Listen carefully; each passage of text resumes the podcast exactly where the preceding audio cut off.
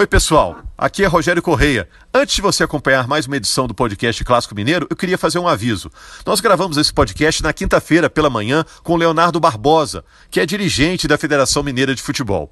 A federação tinha esperança de que o Campeonato Mineiro prosseguisse, apesar da onda roxa decretada pelo governo estadual em virtude da pandemia.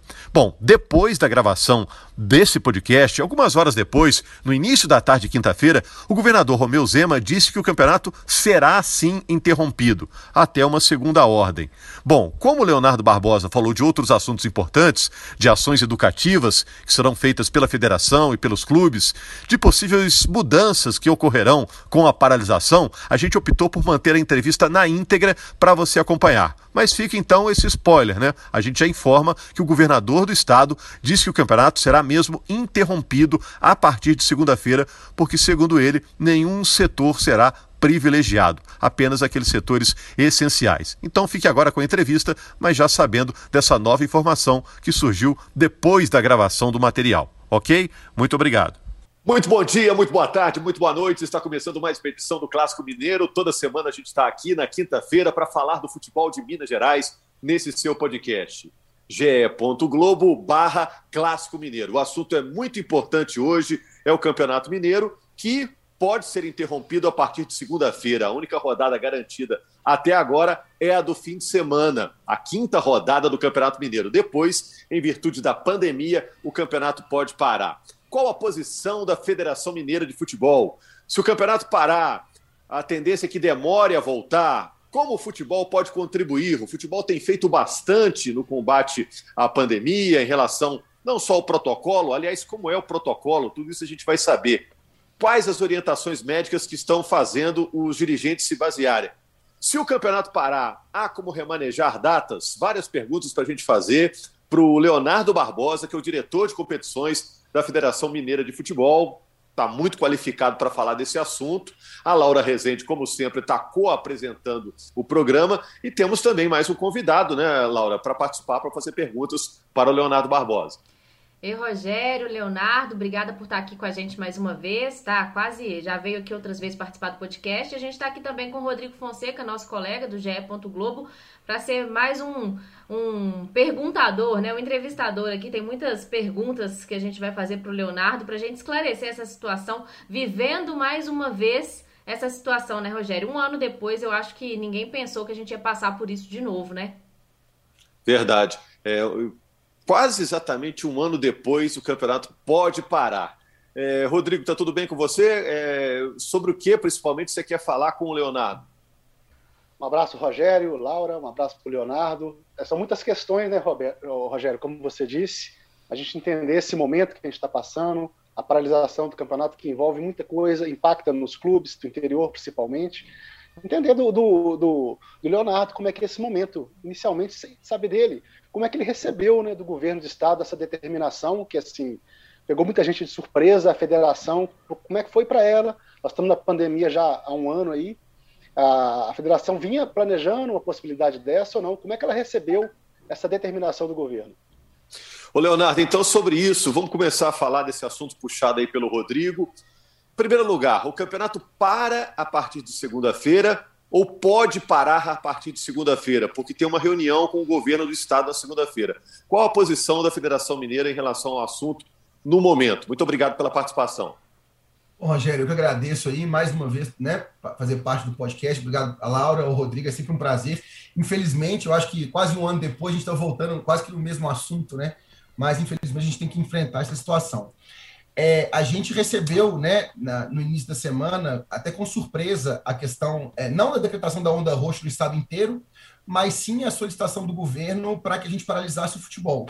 E com surpresa, porque desde julho, quando o futebol retornou, né, que a gente, na verdade, desde março, quando parou a primeira vez, que a gente vem em contato com o governo, a gente demorou muito tempo para estabelecer um protocolo que fosse seguro e que se mostrou seguro desde então. Então a gente realizou as competições normalmente, tanto as da Federação Mineira quanto as da própria CBF. Então o protocolo ele foi testado, ele foi aprovado. A gente hoje tem números muito consistentes para bancar, para defender a continuidade do futebol, porque o futebol ele tem um protocolo que nenhum outro ramo da economia tem, né? De testagens contínuas, de restrição, de monitoramento, até porque a gente está falando de, futebol profissional, então todos os clubes eles têm departamentos médicos que estão 24 horas por dia monitorando os atletas, os funcionários. Então, a gente teve uma reunião é, ontem, né? Na, é, na verdade, foi na segunda-feira na Secretaria de Saúde, e nessa reunião a gente é, houve uma solicitação do governo para que a gente parasse é, tivesse uma paralisação do futebol durante esse período crítico aí da onda roxa. Nós apresentamos os argumentos técnicos, né, da segurança dos protocolos, os números. É bom que se diga que a CBF ela está terminando a maior pesquisa do mundo relativa à prática do futebol durante a pandemia. Vai publicar, inclusive, em artigos é, médicos internacionais para justificar os dados que foram tabulados e que são bem consistentes mas houve essa solicitação do governo, assim, até muito mais pela questão social, de paralisação. E aí o que ficou combinado é o seguinte: a gente vai fazer essa rodada no final de semana, que a gente tá, já está lançando uma campanha muito forte com os clubes, com os atletas, a própria federação, de conscientização das pessoas para ficar em casa. Nós vamos usar, então, os atletas, né, os principais atletas de Atlético, Zé América e das demais equipes do módulo 1, para poder mobilizar a população e a gente usar o futebol como esse mecanismo de educação, de consciência, assim, né? Olha, fica em casa, vamos passar por esse momento juntos e que a gente possa ter o futebol como um, um, um oásis de lazer durante esse período tão complicado, né? Para que as pessoas em casa tenham um mínimo de entretenimento. Então, combinado que a gente aguardaria até segunda-feira, veria como que os, os, números estariam até o início da semana. Se houver uma melhora, a gente acredita que tem alguma chance de conseguir efetivamente postergar essa paralisação e continuar usando o futebol como esse mecanismo de conscientização e de educação. Agora, se de fato a situação estiver tão grave como está hoje, aí é, é bem provável que a gente pare. Mas o mais importante é que assim, essa paralisação, se ela ocorrer, ela vai ser durante uma semana. Porque a onda roxa está prevista para terminar no dia 30 de março. Então, combinado com o governo, a solicitação é que se a gente parar, nós vamos parar só a rodada do meio de semana da semana que vem e a do final de semana. Já retornaria no meio da outra semana, que é dia 31 de março, 1 de abril. Leonardo, é, só pegando um gancho aí na sua, na sua resposta, vai haver nessa rodada, então, uma campanha de conscientização da federação com os atletas para que, que as pessoas fiquem em casa. E eu queria te perguntar, já aproveitando, fazendo duas perguntas em uma, ou que você fizesse um balanço desse um ano de pandemia, de quantos atletas foram testados, se você tem esse resultado, de quantos deram positivos, se você tem um balanço nesse um ano aí de pandemia da federação desses testes. É, a gente, é, a, o que ficou combinado em relação a essa rodada é que nós vamos fazer uma campanha conjunta da federação com os clubes, com a própria Secretaria de Saúde. Então, a gente está montando a campanha juntamente com a Secretaria de Comunicação do governo, dessa conscientização. Então, nós vamos ter faixas, nós já começamos postagens em rede social. Nós fizemos uma reunião com os clubes e os clubes também estão mobilizando seu departamento de comunicação para desenvolver essas, essas, essas entrevistas, essas matérias, entendeu? Então a gente vai ter envolvimento de dos atletas para poder auxiliar né, e, e, conscientizar as pessoas. Nós vamos usar assim, a nossa ideia é usar a paixão do futebol e até a idolatria né, em relação aos jogadores, para que a gente possa conscientizar e mostrar para o governo, olha, vamos usar o futebol para o bem, vamos usar o futebol como esse mecanismo de conscientização, vamos fazer a campanha. Então a gente vai estar tá preparando algumas ações bem legais os jogos desse final de semana, nesse sentido de conscientização, de poder pedir para as pessoas. É, eu sei que né, ninguém aguenta mais né, a pandemia, mas a gente está num momento muito crítico, então a gente entende a situação do governo, do colapso, então a gente precisa mesmo, mas o que a gente quer fazer é mostrar que o futebol pode servir como esse mecanismo de apoio ao, ao, ao governo para conscientizar as pessoas a ficarem em casa e cumprir as medidas de isolamento. Em relação aos, aos dados, só complementando a resposta, é, a CBF ela, né, ela, ela, divulgou na semana passada um estudo bem completo em relação ao, ao Campeonato Brasileiro, né, a todas as competições que ela fez ao longo de 2020. Então, a gente tem no universo de 85 mil testes realizados, uma taxa de infecção de 2,2%, sendo que esses 2,2% são, foram contaminações fora do futebol. Então o protocolo ele é seguro, porque muitos se questionam assim: ah, mas o jogador fora do horário a gente não controla. Esses 2,2% diz respeito a esse contágio externo, porque internamente, durante a prática do futebol, ficou comprovado, inclusive, que é impossível essa contaminação. porque é, o que as pessoas não entendem é o seguinte: é, eu não sou médico, mas estudei muito o protocolo e venho acompanhando. É, para a contaminação do vírus, é, o que a medicina considera como contato é duas pessoas terem contato é, sem máscara a menos de dois metros de distância por um período de 10 a 15 minutos. E durante essa pesquisa da CBF, apurou-se que, somado todas as interações entre os jogadores durante o jogo, o máximo de contato que um jogador tem com o outro dá 1 minuto e 20. Então, é muito menor do que os 10 minutos, 10 a 15 minutos necessários para o contágio. Então, que é, é, praticamente impossível haver um contágio de um atleta com outro durante a prática do futebol. Então, a gente tem dados hoje muito seguros para sustentar tecnicamente a manutenção do futebol é, técnico, né, cientificamente. A gente sabe que existem outros argumentos que não são os científicos, os médicos, mas clinicamente falando, médica, né, é, do ponto de vista médico, o nosso protocolo está bem sustentado. Rodrigo? Ô, Leonardo, a gente pode dizer né, que nessa pandemia a gente está vivendo aí um dia de cada vez. Né? As coisas estão mudando, o momento é super crítico. O governo liberou até a quinta rodada, até domingo. Aí teremos uma nova reunião na segunda. Hoje, a solução vai ser definir rodada a rodada, ou uma reunião a cada semana. Como é que vai ser isso?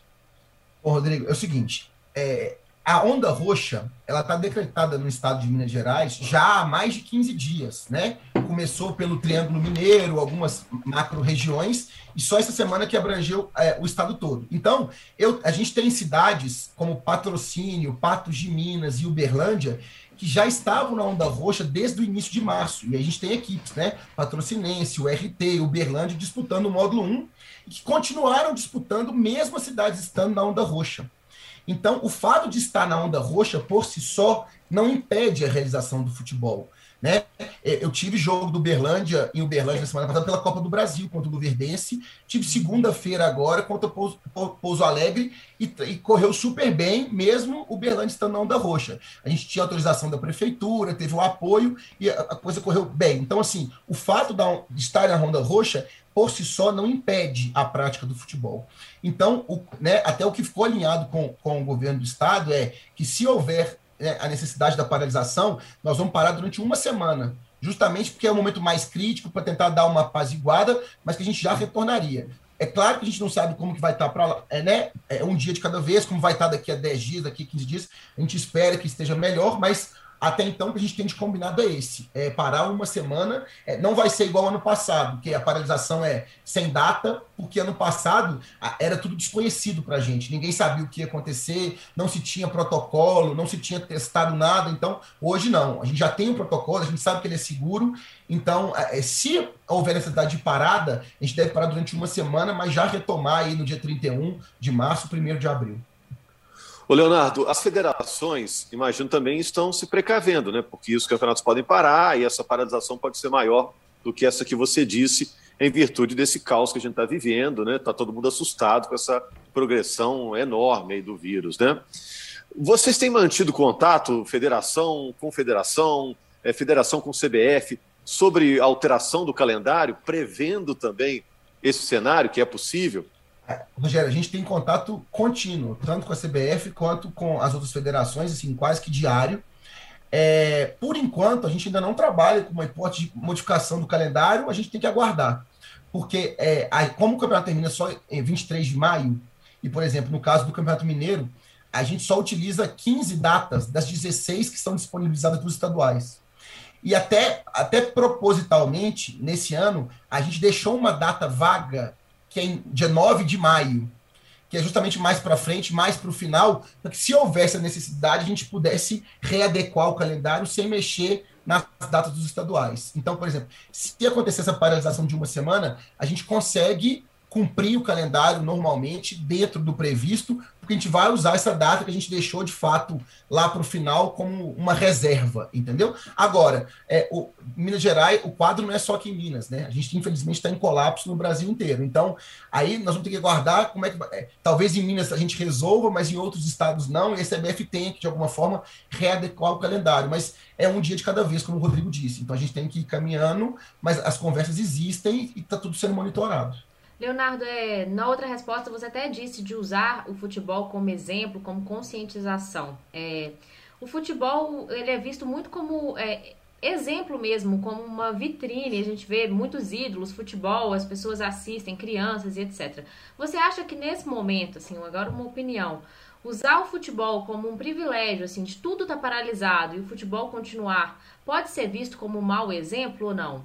É, Laura, é, essa questão é bem complicada e é polêmica até, né? Porque você tem é, opiniões dos dois lados. Eu, talvez a minha opinião, ela seja não vou dizer imparcial, mas por estar dentro, por conhecer o protocolo, assim, eu acho que o futebol ele, ele, ele faz, é, ele traz um benefício muito grande.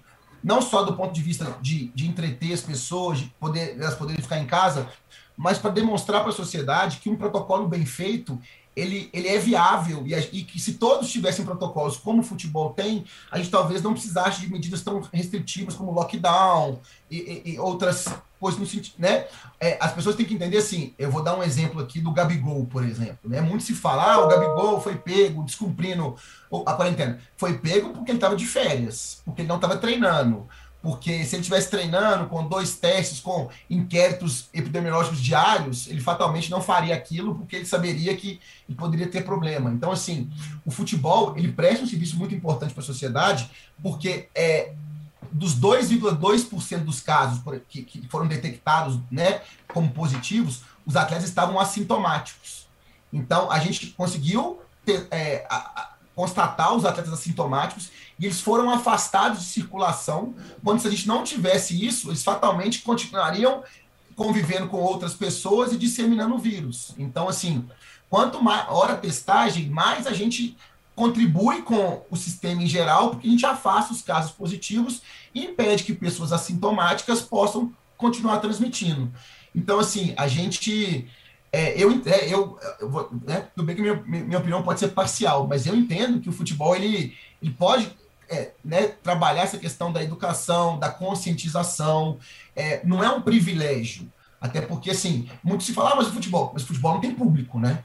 Então, assim, a gente já está também sofrendo muito, é, porque o, o, o, foco do futebol, o futebol existe para a torcida, é para o público. Então, ter os jogos sem o público já é um sacrifício enorme e todos sabem disso. Então, a gente está abrindo mão do público para continuar, para mostrar que é seguro, para mostrar que tem como se fazer de forma segura e para tentar trazer um pouco de alento, um pouco de entretenimento, de diversão para as pessoas e usar a paixão do futebol para conscientizar. Fique em casa, pelo amor de Deus, vamos respeitar as regras. É, é, é, mais nesse sentido, mas eu sei que é polêmico, né? Que às vezes as pessoas que não, não gostam tanto de futebol não conseguem entender isso, mas né, a gente, infelizmente, nós não vamos conseguir agradar todo mundo. Então a gente tem que ir um dia de cada vez mesmo.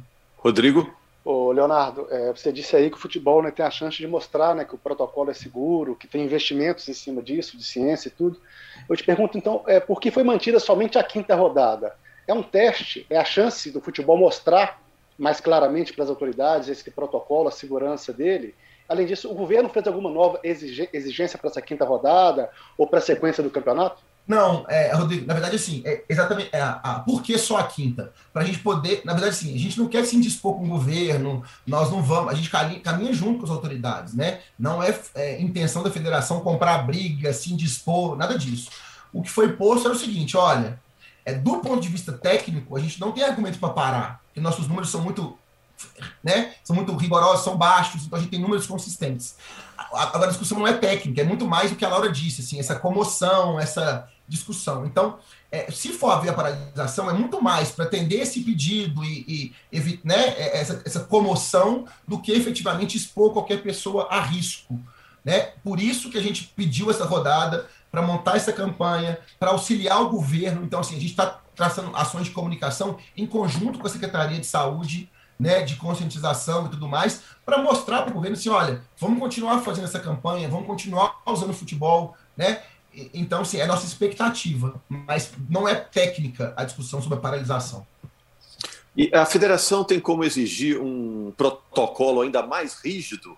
Dá para cortar em alguma coisa? Número de pessoas que vai ao estádio? É, Rogério, dá, dá para apertar um pouquinho o cinto? É, a gente já apertou, inclusive é, desde a semana passada, antes mesmo de ter a onda roxa decretada no estado todo, a gente já tinha reduzido o número de pessoas é, no, nos estádios de cada uma das delegações. E a, a, até então, é, os clubes eles, é, tinham dois acessos ao campo. Um acesso da equipe, da delegação, que vai ter o campo dos jogadores, e um outro acesso de 10 pessoas que seriam membros de diretoria né, é, e, e, e, presidência, que não estariam parte do, do jogo. Essas 10 pessoas, como elas entram por um acesso diferente, elas não eram testadas até então. O que, que nós fizemos? Nós retiramos essas 10 pessoas, elas não podem ir, e agora todo mundo que vai ter acesso ao estádio tem que estar testado. Então a gente restringiu o número e agora todas as pessoas que vão ter acesso ao estádio, que vão participar do jogo de qualquer forma, elas só podem se enviarem, né, com 24 horas de antecedência da federação, o teste dando negativo e tudo mais. Então a gente restringiu e obrigou a, a testagem obrigatória para todo mundo. Isso... Ok. Não, isso aí ia falar, assim, só para não perder o gancho do que você falou e a própria Laura perguntou. É, é claro que tem argumentos médicos para que se pare e argumentos médicos dizendo que não é necessário parar. Mas tem clima para continuar, Leonardo, porque a gente teve aí números é, do 11 de setembro, em um dia de mortes por coronavírus. Você acha que pode chegar num ponto que não tem clima para seguir?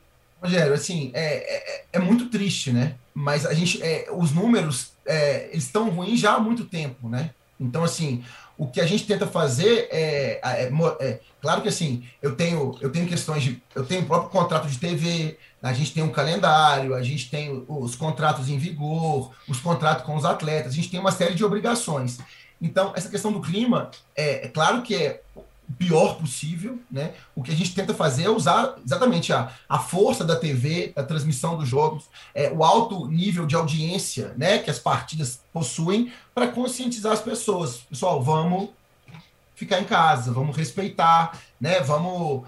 É... Agora o clima, eu acho que a gente, o clima já não tem há mais de um ano, né?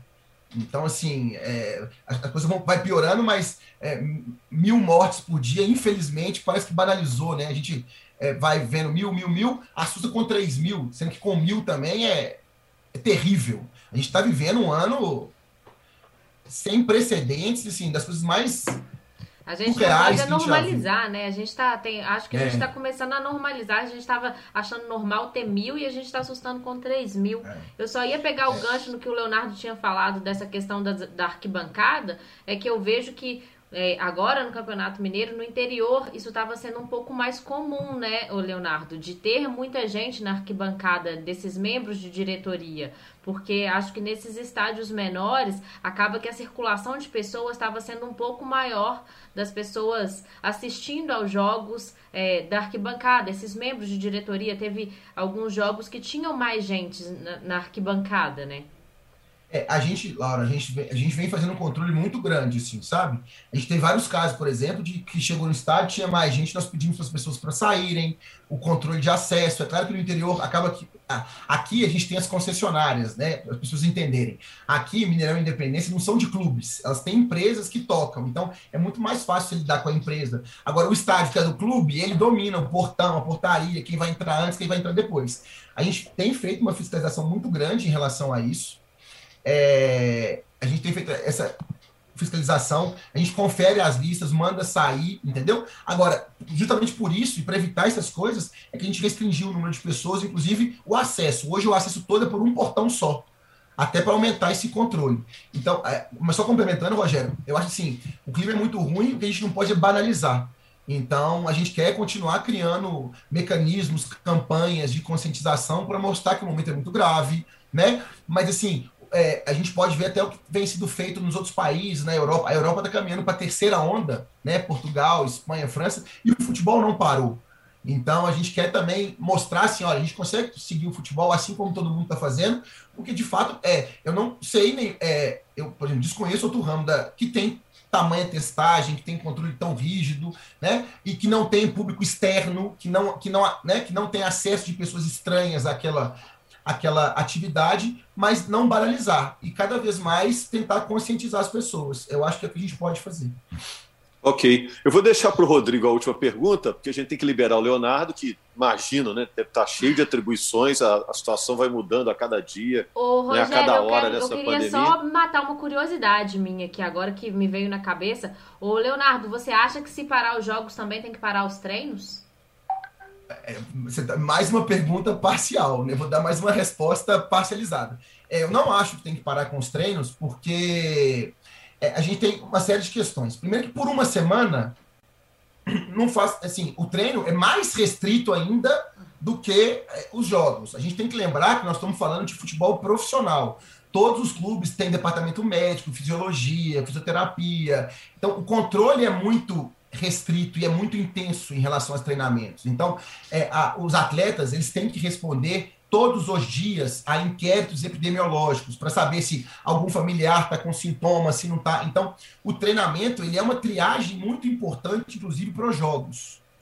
Então, como é, os, o, aqui em Belo Horizonte, por exemplo, a Atlético de América, eles voltaram a treinar final de maio, né? E a gente não teve nenhuma intercorrência mais grave. Então, assim, eu acredito que ainda que parem os jogos, a gente não vai parar os treinamentos, porque aí eu tenho questão fisiológica, fisioterapeuta, se você para e quebra o atleta recuperar, a, a, é, né, o risco de lesão aumenta muito. Então, assim, a princípio não para os treinamentos. Rodrigo? Eu ia perguntar em cima disso que a Laura disse, dos impactos né, para os clubes, mesmo nessa paralisação até o final do mês, quais são esses impactos? Os clubes do interior procuraram a federação, demonstrando quais são suas preocupações, tem questões de contratos né, que são mais curtos. E uma outra questão, Leonardo, é que a gente vê algumas federações buscando alternativas fora de seus estados. Hoje o Brasil praticamente está todo em colapso, mas vamos imaginar que amanhã Minas continue aí com o veto ao futebol e alguns estados liberem a federação pode estudar essa alternativa de levar jogos para fora do estado? Bom, a, a, princípio não, Rodrigo, até porque a gente, a gente viu aí o que aconteceu com São Paulo, né? A gente, é, a gente recebeu uma solicitação da Federação Paulista quando a gente recebeu a solicitação, Belo Horizonte não tinha nenhum tipo de proibição, então foi feita uma consulta à prefeitura, a prefeitura liberou, então a gente caminhou para tentar é, realizar um jogo, não era o campeonato inteiro também não, eles tinham um jogo atrasado e tal, e aí a repercussão social da né, foi tão negativa que acabou que o governo falou, olha, não dá para ter time de fora, acabou é, cancelando as partidas. Então, assim, a gente não trabalha com essa hipótese hoje, até porque, como você bem disse, o Brasil inteiro está em colapso, né? Então, não tem uma região que está boa e aqui que está muito ruim, está tudo muito ruim, né? Então, hoje a gente não trabalha com a hipótese de levar para outro estado.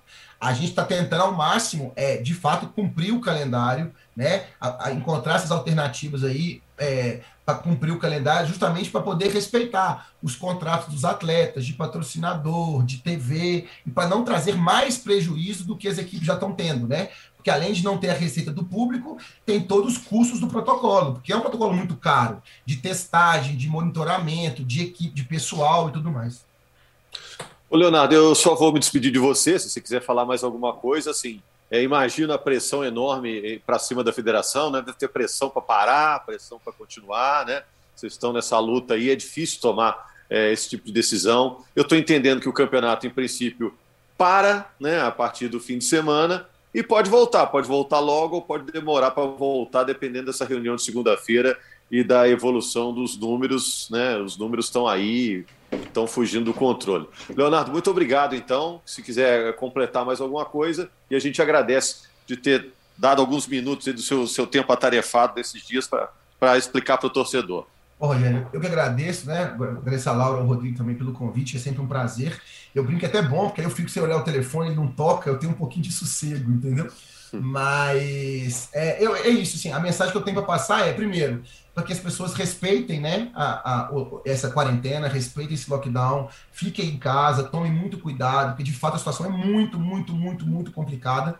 Mas que as pessoas podem ficar tranquilas, porque é, tudo é feito em relação ao futebol com muita responsabilidade. Né? Eu não estaria aqui botando a minha cara para sustentar um protocolo que é médico, que foi feito por profissionais, que está sendo bem executado, se isso não fosse verdade, se a gente não tivesse respaldo para isso. Então, assim, quando a, gente tem, quando a gente defende a continuidade do futebol, é porque a gente tem argumentos técnicos e científicos muito bem delimitados. A gente tem dados para isso e a prática nos tem nos mostrado que pode ser uma atividade segura, independente do momento da pandemia. Né? Se a gente tiver que ser mais rigoroso, a gente vai ser mais rigoroso, mas o que todo mundo pode ter certeza é que está sendo feito com muita responsabilidade. Tanto que os próprios clubes hoje, que já tem um protocolo, né, já com a logística do protocolo toda determinada, não teve nenhum clube esse agora que foi favorável a parar. Pelo contrário, todos querem continuar porque sabem que a gente consegue fazer. Ninguém quer expor, né? Os atletas são patrimônio dos clubes, então ninguém quer expor atleta a risco desnecessário. Eu vou nos jogos, né? Então eu continuo indo aos jogos. Eu vou ao jogo amanhã, eu sou delegado do jogo amanhã, eu sou delegado do jogo no domingo, então eu também não me exporia a risco, nem a minha família, a gente não tiver certeza do que a gente está fazendo. Então é só passar essa mensagem de que tudo está sendo feito com muita responsabilidade e pedir mesmo às pessoas para ficarem em casa para a gente poder passar por mais esse desafio aí durante essa pandemia. Muito obrigado. Valeu. A gente conversou com o Leonardo Barbosa, que é o diretor de competições da Federação Mineira de Futebol. É, obrigado a todos que acompanharam. A palavra que ele usou acho que é perfeita, né? Responsabilidade de todos, né? E que a decisão seja melhor para o bem-estar da população, para evitar o aumento de casos seja para parar ou para seguir, né, a responsabilidade tem que ser levada em conta pelos políticos, pelos dirigentes, pelo cidadão comum, pelo torcedor comum. Responsabilidade nesse momento, todo mundo já sabe o que tem que fazer, né? Distanciamento, álcool gel, né, e evitar sair de casa sem necessidade, né? E vamos, Usar vamos seguir nessa. direitinho, né? É, exato. É, a máscara principalmente, né? Valeu, muito obrigado a todos e a gente volta na semana que vem com mais uma edição do Clássico Mineiro. Pessoal, aqui é Rogério Correia de volta, só para informar que depois dessa entrevista, que foi gravada na quinta-feira pela manhã, no início da tarde de quinta-feira, o governador Romeu Zema disse que o campeonato vai parar sim, que o Campeonato Mineiro não irá prosseguir a partir de segunda-feira até segunda ordem, em razão da pandemia no estado. Ele disse que nenhum setor vai ter um tratamento diferenciado e por isso o campeonato vai ter que parar. A gente fica na expectativa se a reunião de segunda-feira será mantida, mas de qualquer forma, o governador disse que o campeonato será interrompido a partir de domingo.